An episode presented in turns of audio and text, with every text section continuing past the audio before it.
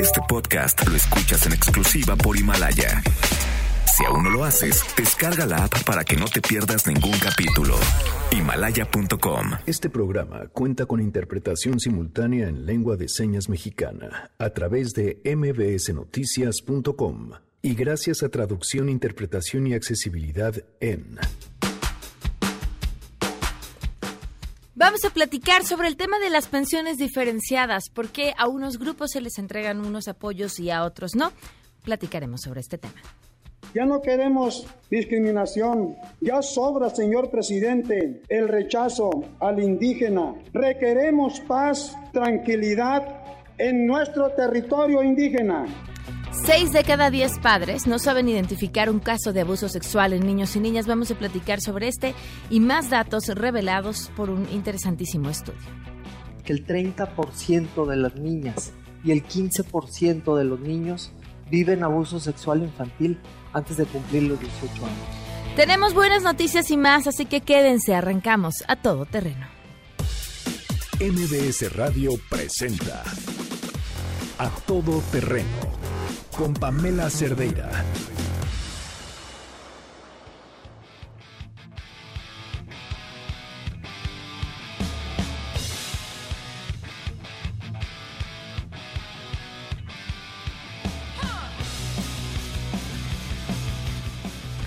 Buenas tardes, bienvenidos a Todo Terreno. Gracias por acompañarnos en este jueves 21 de noviembre del 2019. Qué rockeros, así.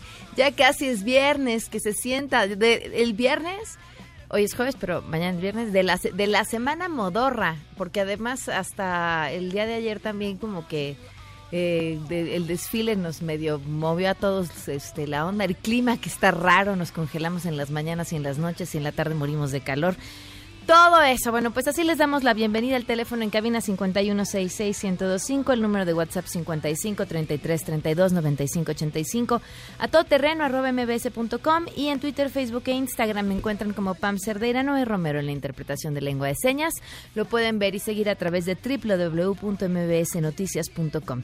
El día de ayer fue tendencia Aeroméxico. ¿Por qué? Porque comenzó a circular un memorándum en el que le solicitaba información justamente a este piloto que seguramente ustedes recordarán porque fue el piloto, bueno, uno de los tantos pilotos que ha volado al presidente Andrés Manuel López Obrador en sus giras y ah, da la bienvenida durante el vuelo de una manera además con bastante mano izquierda y muy cordialmente, pues lo invita a que reconsidere el tema del aeropuerto de Texcoco. Cuando lo hace se escuchan los aplausos de algunas de las personas que se encuentran justamente en el avión y circuló este memorándum en el que la aerolínea pues le solicita detalles sobre lo sucedido. Y bueno, pues la información la tiene Citlali Te escuchamos, Citlali, muy buenas tardes. Hola, Pamela, buenas tardes a ti también a nuestros amigos del auditorio. Pues Aeroméxico ayer informó que solicitó al capitán Rafael Bolio Cuevas un informe detallado de la petición que hizo el presidente Andrés Manuel López Obrador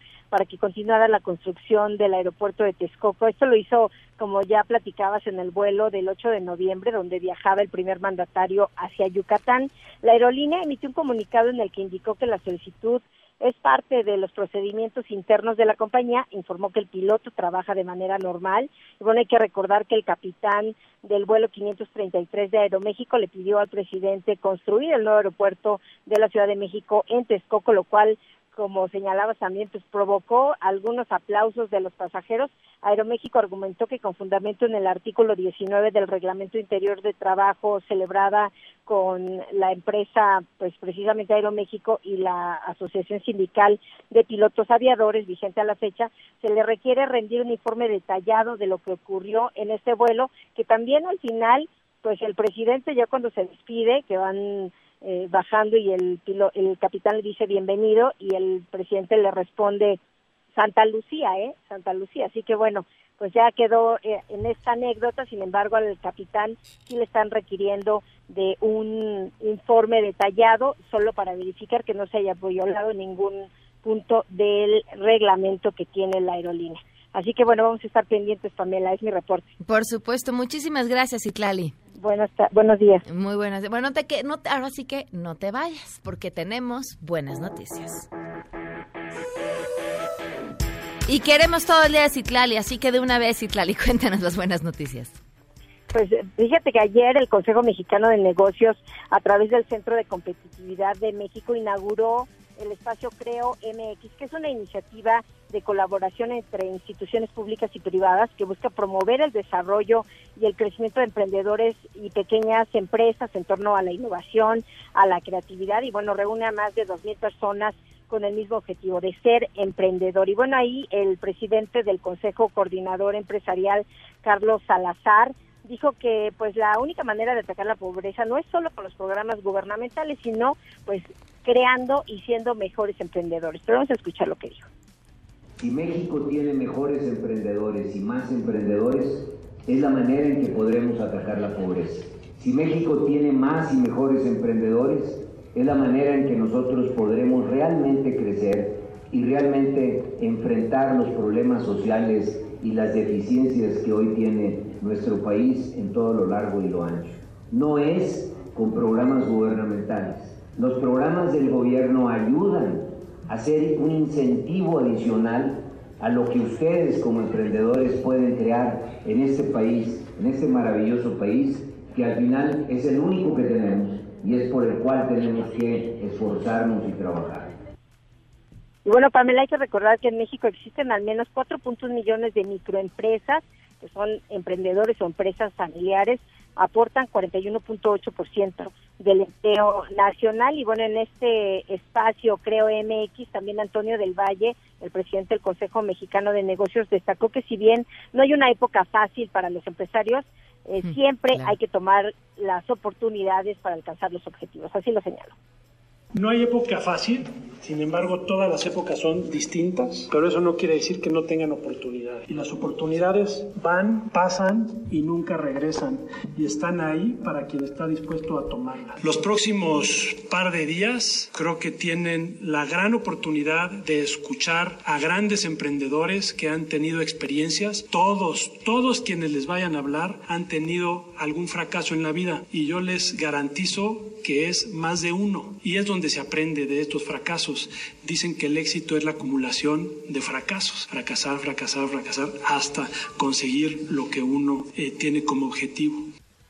Pamela es mi reporte al auditorio. Gracias, muy buenas tardes. Buenas tardes. Oigan, está cambiando de tema, este, y, ahora sí que del lado de las buenas noticias, eh, hace unos momentos la jefa de gobierno Claudia Sheinbaum me informó que tomó la decisión de decretar la alerta por violencia gen, por lo que, la alerta por violencia en contra de las mujeres. Vale la pena aquí mencionar que no es lo mismo que las alertas de violencia de género que se han emitido en diferentes lugares porque no es ella quien la puede emitir por decreto, sino es a través de un procedimiento que saben, como saben, la Ciudad de México se encuentra en medio de este procedimiento desde hace ya tiempo.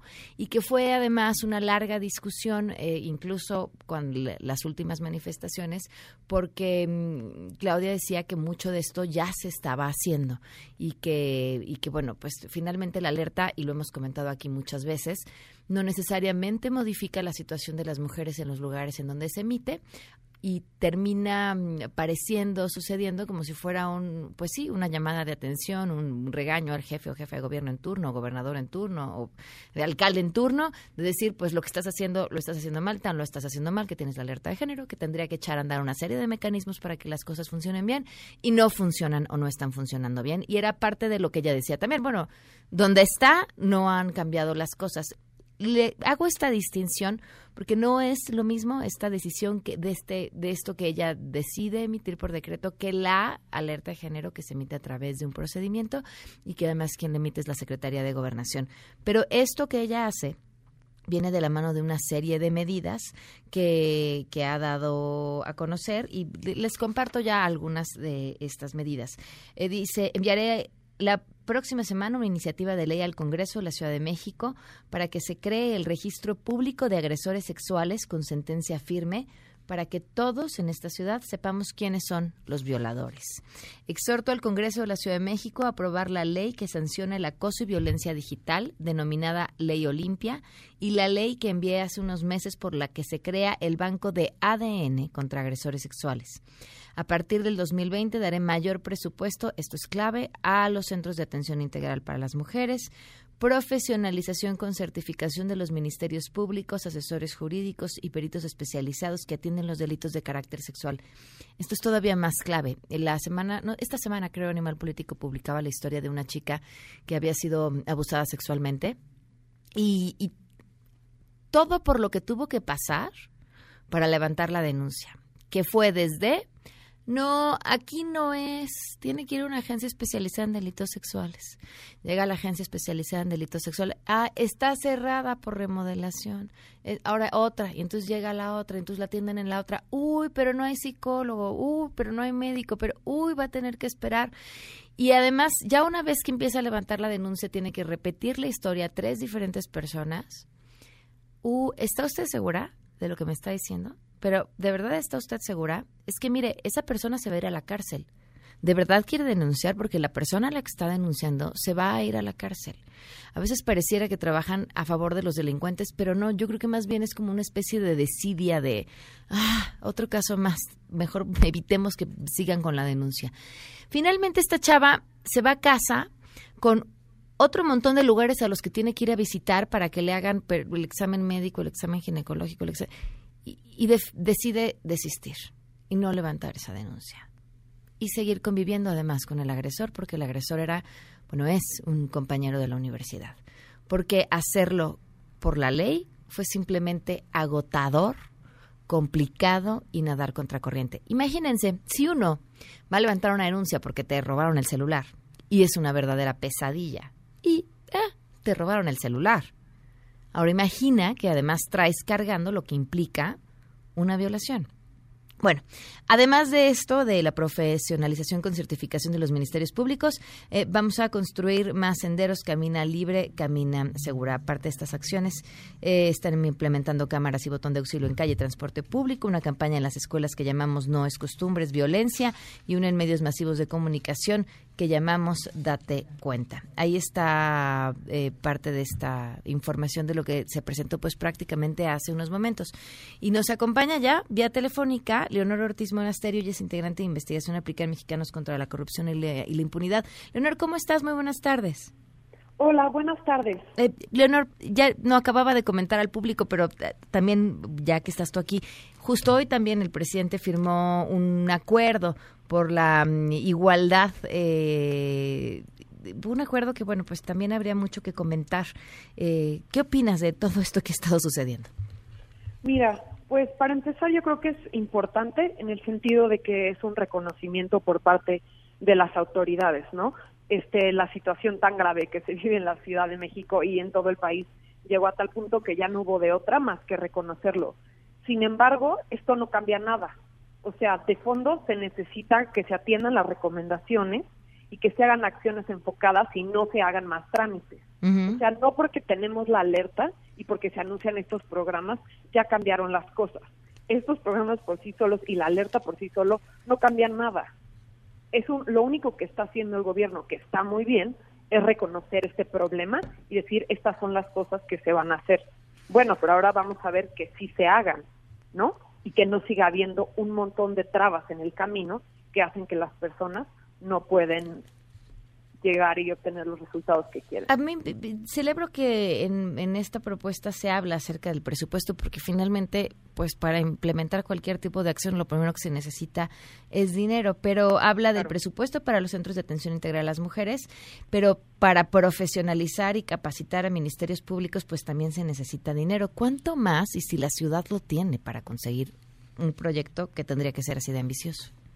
Claro, mira, esa es este una muy buena pregunta y es un problema muy grave. Ahorita como que rápido pensé cuánto más se necesita y no creo que existe, no creo que haya una respuesta. Lo, la verdad es que tenemos presupuesto insuficiente para un montón de cosas, más bien es ver con los tres pesos que tenemos qué se puede hacer. Definitivamente se tienen que priorizar Y yo creo que el problema más grande que tenemos, y me parece que hace unos minutos estabas hablando de eso, es la impunidad que ronda alrededor del 97% en la mayoría de los delitos, pero sobre todo en delitos contra mujeres que son gravísimos, ¿no? Entonces yo creo que los esfuerzos se tendrían que enfocar ahí, justamente en profesionalizar a los ministerios públicos y sobre todo hacer que los asuntos avancen que no se queden atorados por por falta de personal o porque no se hizo bien la investigación desde un principio o porque los trámites no llegaron al final.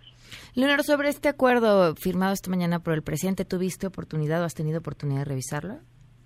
Eh, lo vi, la verdad, muy de pasada. No tengo la información a fondo. Ok. Pues te agradezco enormemente que nos hayas tomado la llamada y, claro, pues estaremos al pendiente de que esto se traduzca en acciones y, lo más importante, resultados. Muchas gracias a ti por el espacio. Gracias, Leonor, que estés muy bien. Les platico brevemente sobre lo que se presentó. Eh, se, se, firma, bueno, firma el presidente un acuerdo pero es un acuerdo que a mí me pareció es parte de el, cualquier plan o proyecto de gobierno que encontraríamos en cualquier lugar. Eh, que las mujeres y niñas más pobres y discriminadas estén en el centro de la 4T y del desarrollo de México, que haya más trabajo formal, mejores condiciones y más derechos para las mujeres, garantizar mayor bienestar en la vida de las mujeres, niñas, educación para todas, o sea, insisto, nada que no hayamos visto. Y, por otra parte, eh, habla acerca de los recursos y dice sus mismos programas sociales, o sea, los que ya conocemos, ah, pero se los vamos a dar a más mujeres y tendremos más mujeres ahí. O sea, no son programas desarrollados para atender la problemática específica de las mujeres en los distintos ámbitos, como si eran las estancias infantiles, por ejemplo. Son los mismos programas sociales, nada más estamos otorgándoselos también a más mujeres o tratando de que haya más mujeres, pero no son programas desarrollados para favorecer la equidad y la igualdad. Pero bueno, hicieron, hicieron un show. Vamos a una pausa y volvemos. Regresamos a todo terreno. Este podcast lo escuchas en exclusiva por Himalaya. A todo terreno con Pamela Cerdeira. Continuamos.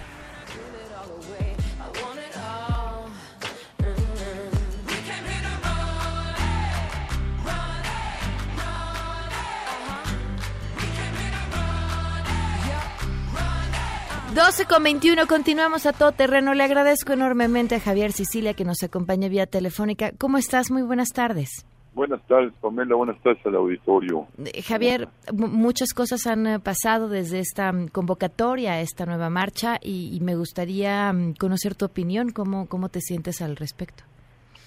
Pues bien preocupado por la mala lectura que ha hecho el presidente, por la mala lectura que han hecho sus detractores, ¿no? Eh, clasificando como un opositor a él, como un adversario, y creo que no leyeron bien, no leyeron con atención esa carta.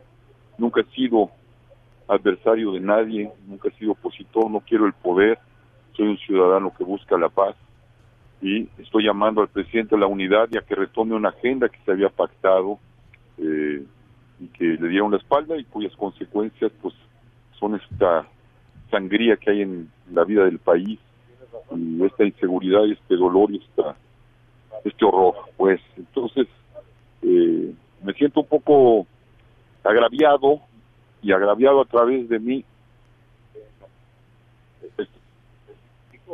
Y, y este y pues no es un agravio personal porque yo como soy poeta siempre sido una voz de algo es la voz de una paz la voz de una ciudadanía dolida la voz de unas víctimas injustamente tratadas y que no encuentran justicia. Y pues el desaire del presidente lo siento como un desaire a la nación, como una incomprensión y un desprecio a la nación que le toca custodiar. Yo le pediría que, que leyera con corrección, no somos enemigos de él, no soy su enemigo, quiero que le vaya bien a la 4T, porque si le va bien, le va bien ir bien al país, pero no en la forma en que está procediendo ahorita el presidente. ¿Te tomó por sorpresa esta respuesta? No, no, Andrés Manuel tiene la tendencia a la descalificación, por desgracia, y a, agregar violencia a la violencia que ya existe en el país. No me sorprendió, pero pero duele para el país porque eso no esperamos de un presidente, ¿no? Esperamos la unidad, esperamos la paz y esperamos que tome esta agenda eh, de justicia, de paz, de verdad y de seguridad como la agenda prioritaria de la nación en consenso con todos. Hubo una reacción en redes, eh, me pareciera perfectamente bien planeada también para tratar de descalificar este llamado a, la marcha y a decir, bueno, pues la causa ahí sigue, que finalmente es la seguridad. Eh, además de lo que todos pudimos ver, ¿recibiste tú algo en específico, o algo que pudiera ser una amenaza o, algún comentario? Bueno, comentarios creo que ha habido muchos en las redes, yo no frecuento las redes por salud mental pero sé que han estado muy virulentas, muy difamatorias, muy en una lectura de analfabetismo funcional, porque no sé qué leyeron, pero no es, no es lo que le, no, es lo que está en la carta, ni el sentido ni el espíritu de la carta, y, pero gracias a no, no recibo ninguna amenaza y espero no recibirla, más bien espero, espero yo sigo con mi mano tendida, ¿no? Aquí el único enemigo mío, el único enemigo del presidente, el único enemigo del país y de todos es la violencia y, el horror.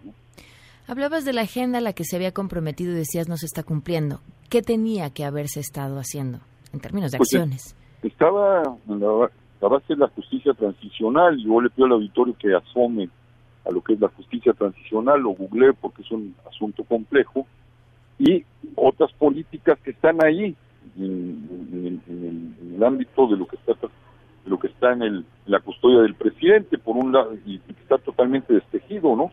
Que tendría que ser amparada por la justicia transicional, que es el principio de la verdad. Y es, por un lado, la Guardia Nacional, que quién sabe a dónde va, y que no está conectada con los programas sociales, o muy mal conectada, que no está conectada con las otras dos instituciones que se crearon para atender lo extraordinario y que están abandonadas, como es la Comisión de Atención a Víctimas, como es la la Comisión eh, de Búsqueda de Desaparecidos, que por desgracia han reducido a puras cosas, sin tocar la trata, sin tocar otras cuestiones que tienen que ver con la desaparición, y a la cual el presidente se había comprometido a apoyar. Tiene 43 elementos que no se dan abasto para la inmensidad nada más de las cosas. Todo eso está destejido, por desgracia, y debería ser parte de una política integral profunda basada en la justicia transicional. Es de ese tamaño es el tema y los documentos están ahí porque fueron los acuerdos con el presidente cuando llegó, ya era presidente electo ahí en el Centro Cultural Tlatelolco y nos fuimos a trabajar con la, con la Secretaría de Gobernación. Ahí está toda la documentación, la tienen ellos, pero nos hicieron el vacío, ¿no? ¿Qué pasó después? Simplemente estuvieron, pues se firmaron, se acordaron, no se hizo nada. Yo hablé con el secretario de Encinas y le dije, pues en estas condiciones nosotros no tenemos nada que hacer con ustedes en estas condiciones de desprecio, de no entendimiento, de no claridad, pues ustedes saben si quieren trabajar en serio con nosotros dónde buscarnos, ¿no? Pero hasta aquí llegamos porque no estamos para apoyar casos, háganlo, resuélvanlos, pero es la misma política del pasado, no, sí hay que hacerlos, pero eso no resuelve el problema. El problema tiene que venir con una política integral. Y si no es así, pues no tenemos nada que hacer, ¿no? ¿Y, y qué opinión tienes de lo, de lo que dijo el padre Solalinde? Pues bueno, el padre Solalín es un hombre ligero a veces, siempre imprudente, ya sabemos lo que hizo con Ayotzinapa, eh, por la imprudencia, ¿no? El creador de la verdad histórica de Ayotzinapa, el, principal creador es él, cuando dijo que las habían quemado en el, en de Jojutla, este, sus ligerezas con el movimiento zapatista, ahora las ligerezas con el movimiento por la paz, y pues me lamento porque es una figura moral que yo quiero y creo que el país entero queremos y admiramos por su posición moral. Y yo le pediría que no abdicara de ella. Eso no quiere decir estar que sea un enemigo de Andrés Manuel. Hay que ayudar a Andrés Manuel desde la posición moral porque el, poder se extravía. El poder es una desmesura que se extravía y siempre necesita el argumento moral para que vuelva a encontrar la ruta. Y eso es lo que esperamos del padre Solalín ¿Qué grupos estarán apoyando esta marcha? Pues muchos, muchos diversos grupos estamos tratando de encontrar la ruta este, eh, y daremos a, conocer la ruta y cómo lo haremos. Este, en su momento la tenemos contemplada para la primera, segunda semana de, de enero. Necesitamos que el país tenga calma. Creo que esta es una época, si no pasa otra tragedia, y esperemos que no pase, para que puedan ser receptivos al mensaje y no se distorsione como lo ha distorsionado el presidente, Solalinde y otros, y no lo vayan a utilizar los verdaderos enemigos del presidente. ¿no? Nosotros vamos por la unidad, por la paz y por una agenda que ahí está sobre la mesa del presidente en gobernación. Justo eso quería preguntarte, ¿cómo conseguir que no se distorsione el mensaje cuando el receptor principal maneja este discurso de estás conmigo o estás en mi contra? Pues yo le pido al presidente que lea bien, que escuche bien, que guarde un poco de silencio. El silencio en un hombre de Estado para entender y escuchar es una virtud necesaria y fundamental. Yo se lo pediría y le pediría a quienes también leen de esa manera serenidad y atención y silencio para que entiendan y comprendan que aquí no hay más enemigo del presidente, del país y de todos que la violencia. Javier, te agradezco enormemente que nos hayas tomado la llamada. Al contrario, Pamela, muchas gracias por estar. Muchas gracias. Gracias, muy buenas tardes. Javier Cecilia, hablando sobre esta invitación a marchar, ya decía los primeros días del año y por supuesto las reacciones que esta marcha ha tenido. Vamos a una pausa y continuamos a todo terreno. Regresamos a todo terreno. Este podcast lo escuchas en exclusiva por Himalaya. A todo terreno con Pamela Cerdeira. Continuamos. 12 con 34, continuamos a todo terreno. Nos acompaña vía telefónica el doctor José Nabor Cruz, el secretario ejecutivo del Coneval. Gracias por estar con nosotros. Muy buenas tardes. Al contrario, muy buenas tardes. Gracias por la llamada. Pues armó una ah, polémica. Me parece que es hasta demasiado llamarlo así, quizá aprovechado ahí sí, pues por quienes buscan sacar raja política de todas las cosas, sobre mm, este mm, discurso de la diferenciación en las pensiones de adultos mayores, si se trata de personas indígenas o personas no indígenas y, que, y que a las primeras darles la pensión eh, antes. Eh, y bueno, por eso la llamada justamente y, agradecida enormemente que nos la tomes para platicar por qué, que, por qué se toman decisiones de este tipo, porque hay grupos a quienes se les eh, puede favorecer con recibir una pensión antes que a los demás. Claro, yo, creo que lo que nos puede, eh, nos ayuda mucho para contextualizar eh, este escenario sobre este grupo etario, eh, algunos datos que te voy a compartir que justo en el contexto del informe de pobreza de 10 años que dimos a conocer aquí en Coneval 5 de agosto, son algunos de los datos que compartimos. estamos hablando para la población adulto mayor de 65 años y más, una población de un poquito más de 10 millones de mexicanas y mexicanos, y lo que nosotros cuantificamos desde Coneval es que alrededor de 41 1.1% de estas mexicanas mexicanos están reportando una situación de pobreza para 2018. Si bien hubo una reducción de casi 4 puntos porcentuales, pasamos de casi 45% a 41.1% de este porcentaje de este grupo de millones de mexicanas mexicanos que redujeron sus niveles de pobreza, estamos hablando que más del 40% tienen algún signo.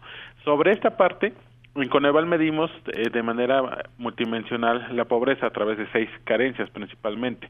A partir de esto te puedo decir que prácticamente en la mayoría de estas carencias hubo afortunadamente una reducción de el porcentaje de adultos mayores que hay con rezago educativo, con carencia alimentaria, con carencia a servicios de salud.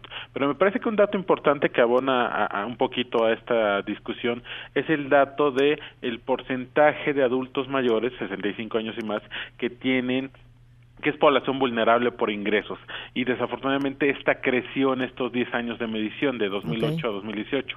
Pasamos de 4.3% a 8.3%, es decir, que es la población más vulnerable por ingresos y que evidentemente tiene muy pocas percepciones tanto laborales como no laborales en de manera mensual.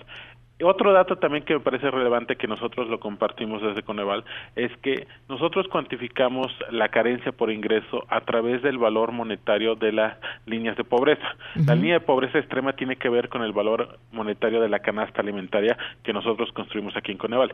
Eh, de, sobre ese dato yo te comparto que prácticamente de 2008 a 2018 también hubo un incremento desafortunadamente de la población de 65 años y más que tiene ingresos promedios mensuales mensuales por debajo del valor monetario de la línea de pobreza extrema. Pasamos de 18.6% a 19.1% en 2018.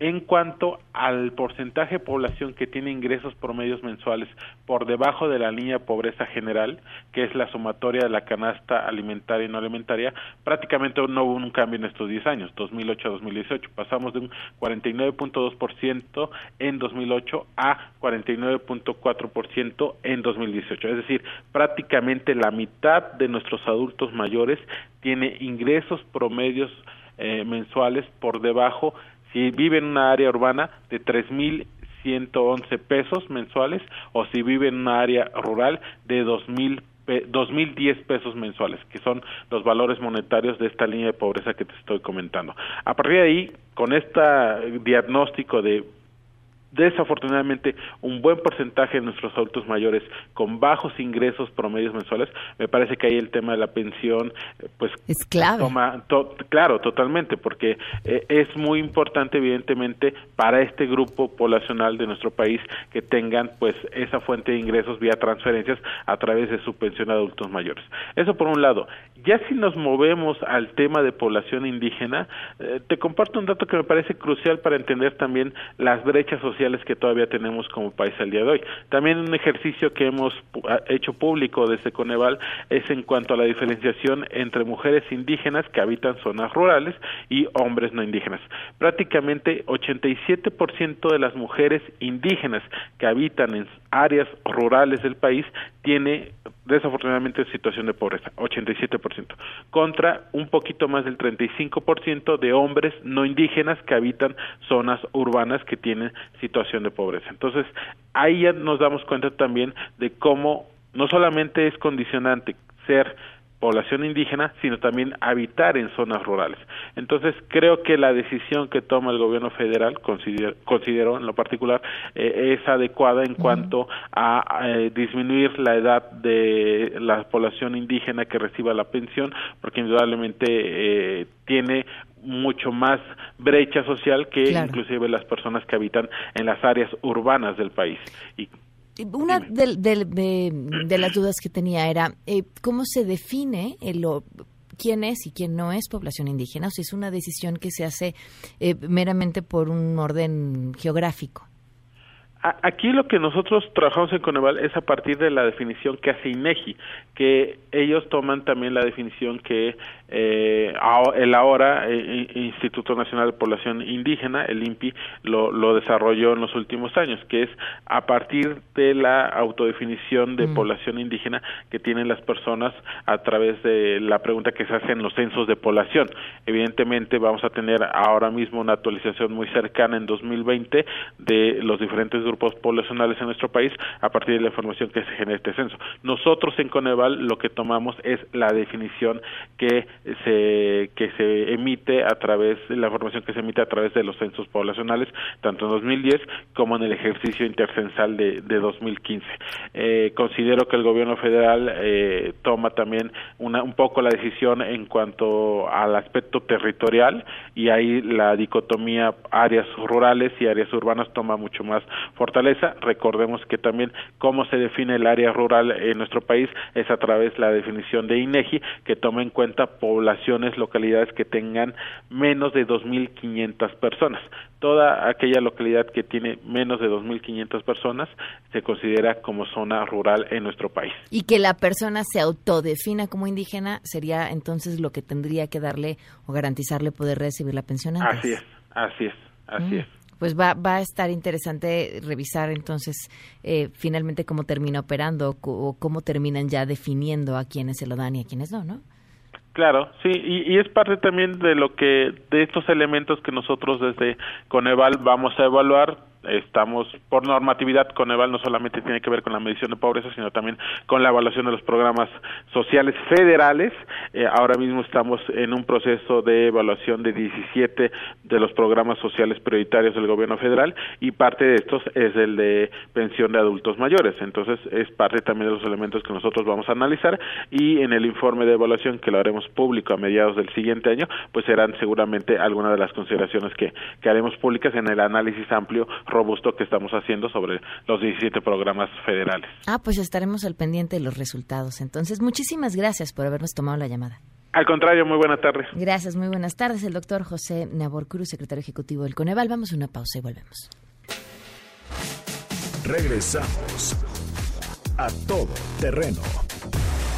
Este podcast lo escuchas en exclusiva por Himalaya. A todo terreno con Pamela Cerdeira. Continuamos. Tenemos que hablar de violencia. No podemos explicar y entender todo lo que estuvimos hablando desde que empezamos, la violencia contra las mujeres, el, lo locos que estamos en las calles, si no hablamos de la violencia que estamos eh, ejerciendo en contra de los niños. Todos los días, porque ahí están, o sea, ahí están, estos son al ratito los que van a estar golpeando, peleándose, resolviendo las cosas a través de la violencia. Le agradezco enormemente a Rosario Alfaro, ella es directora de Guardianes. Gracias por acompañarnos. ¿Cómo estás, No, Rosario? Muchísimas gracias. Muchísimas gracias, Pamela, por estar aquí en tu programa. Hicieron una encuesta para conocer cómo estamos en ese tema en la violencia en la primera infancia. Cuéntanos, ¿qué encontraron? Fíjate que exactamente justo en este tema de que si queremos acabar con la violencia en las calles, tenemos que acabar con la violencia en las casas. Hicimos en Guardianes este estudio, nuestro, nuestro primer estudio sobre primera infancia y la violencia, y encontramos cosas muy interesantes, ¿no? Eh, la primera cosa es que muchos papás no saben que esta etapa de la vida, de los 0 a los 6 años, es la etapa más importante en la vida de cualquier persona. Solo 5 de cada 10 dijeron que era importante. ¿Por qué es la más importante? Mira, por tres razones que son eh, especialmente críticas, ¿no? La primera es porque en los primeros tres años de vida se lleva a cabo el 85% de la estructura cerebral. La estructura cerebral es, voy a usar un ejemplo del doctor Risoli, que la verdad es un ejemplo muy bueno. Él nos explica que todas las mañanas tenemos problemas con el tráfico, ¿no? Y todos nos quejamos de que no podemos pasar. Pero la estructura de la ciudad ya está hecha así. No tenemos calles más anchas, no tenemos un transporte público más eficiente. Si la ciudad hubiera estado bien planeada desde el principio, para la cantidad de ciudadanos que somos, la estructura sería distinta y podríamos circular. Eso es lo que pasa en el cerebro en la primera etapa de su vida. Se hace la estructura. Si tú vas a poder soportar el estrés, la ansiedad, una ruptura amorosa, el que te despidan de tu trabajo, eso, la estructura de tu cerebro, ya estaba en los primeros tres años de vida. Wow. Entonces, por eso es sumamente importante, ¿no? Los primeros seis años son vitales para eso. La segunda cosa que aprendemos es a relacionarnos y lo aprendemos por la forma en la que nuestros papás nos tratan. Si recibimos un buen trato, un trato cariñoso y sensible, vamos a ser personas que nos sintamos conectadas con nosotros mismos, con nuestros instintos, con nuestras emociones y conectadas también con los demás. Vamos a sentir que pertenecemos, ¿no? Y vamos a poder tener intimidad profunda y significativamente este, afectiva y íntima, ¿no? Y la tercera cosa es porque aprendemos en esta etapa algo que es una palabra rara, yo sé, que es la palabra de resiliencia, ¿no? La resiliencia no, no, es otra cosa que la capacidad que tiene un ser humano de convertir la adversidad en oportunidad. Quiere decir que cuando te pase a una situación traumática, como una situación de violencia, en lugar de que la veas como la peor cosa que te pasó y eso te derrumbe y te, y te haga perder el sentido de tu vida, por el contrario, una situación de violencia, un trauma, un problema, una dificultad, una adversidad, tú la ves como una oportunidad de conocerte más, de aprender de ti. Ok. Entonces, eso se aprende en estos primeros seis años de vida. Por eso son muy importantes, ¿no? No es que los niños no cuenten, que los niños no se acuerden. Muchas personas dicen, es que no, mira, no es importante porque ni me acuerdo. La primer señal de que nuestro cerebro ha estado defendiéndose de situaciones traumáticas es la amnesia. Okay. Entonces, el, el, querer olvidar o el estar olvidando cosas no es en realidad una buena señal. El, la buena señal sería estar conscientes, presentes, ser eh, emocionalmente conectados con otras personas. Okay. Y, y pues vemos que eso no nos pasa. Ahora, para la violencia, esta es una etapa muy importante, porque entonces generamos empatía y nos conectamos con los otros y hacemos menos actos violentos. Y fíjate, lo que encontramos en el estudio es que 60% de las papás y las mamás a las que entrevistamos dijeron que ellos habían sufrido al menos una situación violenta durante esta etapa de su vida. Y, y el 30% dijo que aún no lo tienen superado. Pero también vemos que el 14% reconoció que da golpes o, o castigos físicos a sus hijos y el 17% dijo que también verbales. Y te decía yo que me parece muy conservador el 14%, porque, bueno, pues asumo que a nadie a quien le pregunten, oiga, ¿y usted le pega a su hijo, lo admite. Bueno, no sé. Igual y sí, porque hay gente que cree que está bien, ¿no? Hay más, como dicen, más vale una nalgada a tiempo. Ajá. Mira, eh, UNICEF sacó una estadística que es muy buena este año, que dice que cuatro de cada diez madres y dos de cada diez padres ha dado golpes a sus hijos y a sus hijas en el último mes, ¿no? Entonces, esta es, este es un dato muy interesante porque en la cultura de los mexicanos está puesta la, la violencia no solamente como corrección, sino también como educación. Creemos que un golpe educa. Pero mira, yo quisiera invitar a tu auditorio a que pensara. Todos nos equivocamos todos los días, ¿no? Si cada vez que nos equivocáramos alguien nos diera un golpe, de verdad, piensen, ¿nos vamos a corregir? O sea, ¿nos corregiríamos? La verdad, no. No. O sea, ¿y por qué pensamos? No, bueno, la, a, la, mejor a la larga, pero la pasaríamos muy mal, o sea, y el, autoestima. no vendríamos a trabajar contentos, me queda claro. Claro. Entonces, ¿por qué creemos que a los niños y a las niñas un golpe los va a corregir? Claro. Es una creencia totalmente absurda. La violencia nunca corrige, solo la educación, el buen trato nos hace sacar lo mejor de nosotros. Y lo que queremos es que los niños puedan desarrollar su máximo potencial y para desarrollarlo necesitamos que tengan cerebros sanos.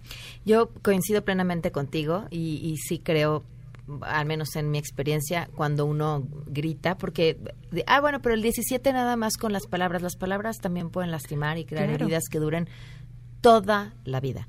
Y, como mamá y como papá tienes un, poder sobre la autopercepción que su hijo tu hijo tenga impresionante. Eh, cuando uno lastima, verbal o físicamente, es porque se ha quedado sin el poder, sin los argumentos, sin, saber que pues finalmente quien tiene la sartén por el mango eres tú. Y hay mil y otras maneras de enseñar, de educar, de castigar, de, que, que no sean esas, ¿no? Claro. Además, la idea es que se trate más de inspirar a los niños, de motivarlos, de desarrollar en ellos habilidades para la vida que les permitan, eh, uno es eh, tener una mejor autoestima y sentirte a gusto siendo quienes son, ¿no? Y segundo, estar conectados con los demás. ¿Cuál es el hallazgo que más te sorprendió? Mira, me sorprendió mucho esto de encontrar que muchos papás reconocían haber tenido heridas emocionales y que muchos también reconocieron que no las habían superado. Creo que eso habla de cómo vemos la violencia en las calles todo el tiempo, de que vemos que realmente eh, nuestro país es un país eh, que vive en medio de una gran violencia, porque no tenemos superadas muchas cosas. Y yo creo que el mejor regalo que un papá y una mamá le pueden dar a sus, a sus hijos es su propia salud emocional. O sea, a veces repetimos historias de violencia en nuestra familia porque no nos hacemos cargo de nuestro propio dolor y sufrimiento para no eh, heredárselo a la siguiente generación. Entonces, yo creo que eh, un papá y una mamá deben de trabajar en sí mismos, en mejorar su propia autoestima, en resignificar su historia y en poder tomar conciencia de la importancia de su papel como papá y mamá. Tenemos otros papeles en donde podemos ser de alguna manera sustituibles, pero ese papel de papá y mamá nadie te puede sustituir, ¿no? ¿En dónde podemos encontrar más información y herramientas? Porque bueno, pues está muy fácil decirlo, pero ya que tienes a las criaturas en casa, uno necesita herramientas. Claro, mira, pueden encontrar este, información sobre este tema y sobre otras cosas que tienen que ver con prevención de violencia en nuestra página que es www.guardianes.org.mx. Lo voy a volver a decir, www.guardianes.org.mx o en nuestras redes sociales, que eh, tanto en, Twitter como en Facebook somos arroba guardianesmx y en nuestro teléfono que es 55 36 18 02 40. Muy bien. Muchísimas gracias. gracias por habernos acompañado. Muchas gracias. Oigan, por cierto, si se pierden alguno de nuestros episodios, les sugiero que se metan a himalaya.com o bajen la aplicación en su teléfono, no importa el sistema operativo que tengan, van a encontrar ahí todos los contenidos de todos nuestros programas de EXA-FM, de MBS Noticias, de La Mejor y de Globo FM en exclusiva para Himalaya, que es la aplicación más importante de podcast en el mundo y que ahora llega a México y nos tiene en exclusiva. Sheila, ¿qué se está cocinando? De esto se hablará en las Pues está cocinando la sesión de los diputados en una sede alterna allá en Santa Fe. Esta mañana salieron muy temprano en un convoy de varios autobuses. Eh, Mario Delgado, el, el, eh, presidente de la Junta de Coordinación Política, eh, subió un video a sus redes sociales donde iban muy contentos pues platicando, diciendo que lo habían logrado, que a pesar del cerco que hicieron los campesinos, ellos iban a sesionar y pues ya están allí, ya está todo listo. Los panistas no van, ellos dijeron que no se van a prestar a esta simulación, decían, porque pues ya prácticamente está aprobado por mayoría. Pues era lo que sí, no, no los necesitan. No había ninguna sorpresa, a final de cuentas, pues es lo que se va a aprobar. Entonces, pues nada más darle seguimiento a esta aprobación. Muy bien, gracias, gracias Sheila. Nos vamos, se quedan en mesa para todos con Manuel López San Martín, soy Pamela Cerdeira. Mañana es viernes, nos escuchamos a las 12 del día 12.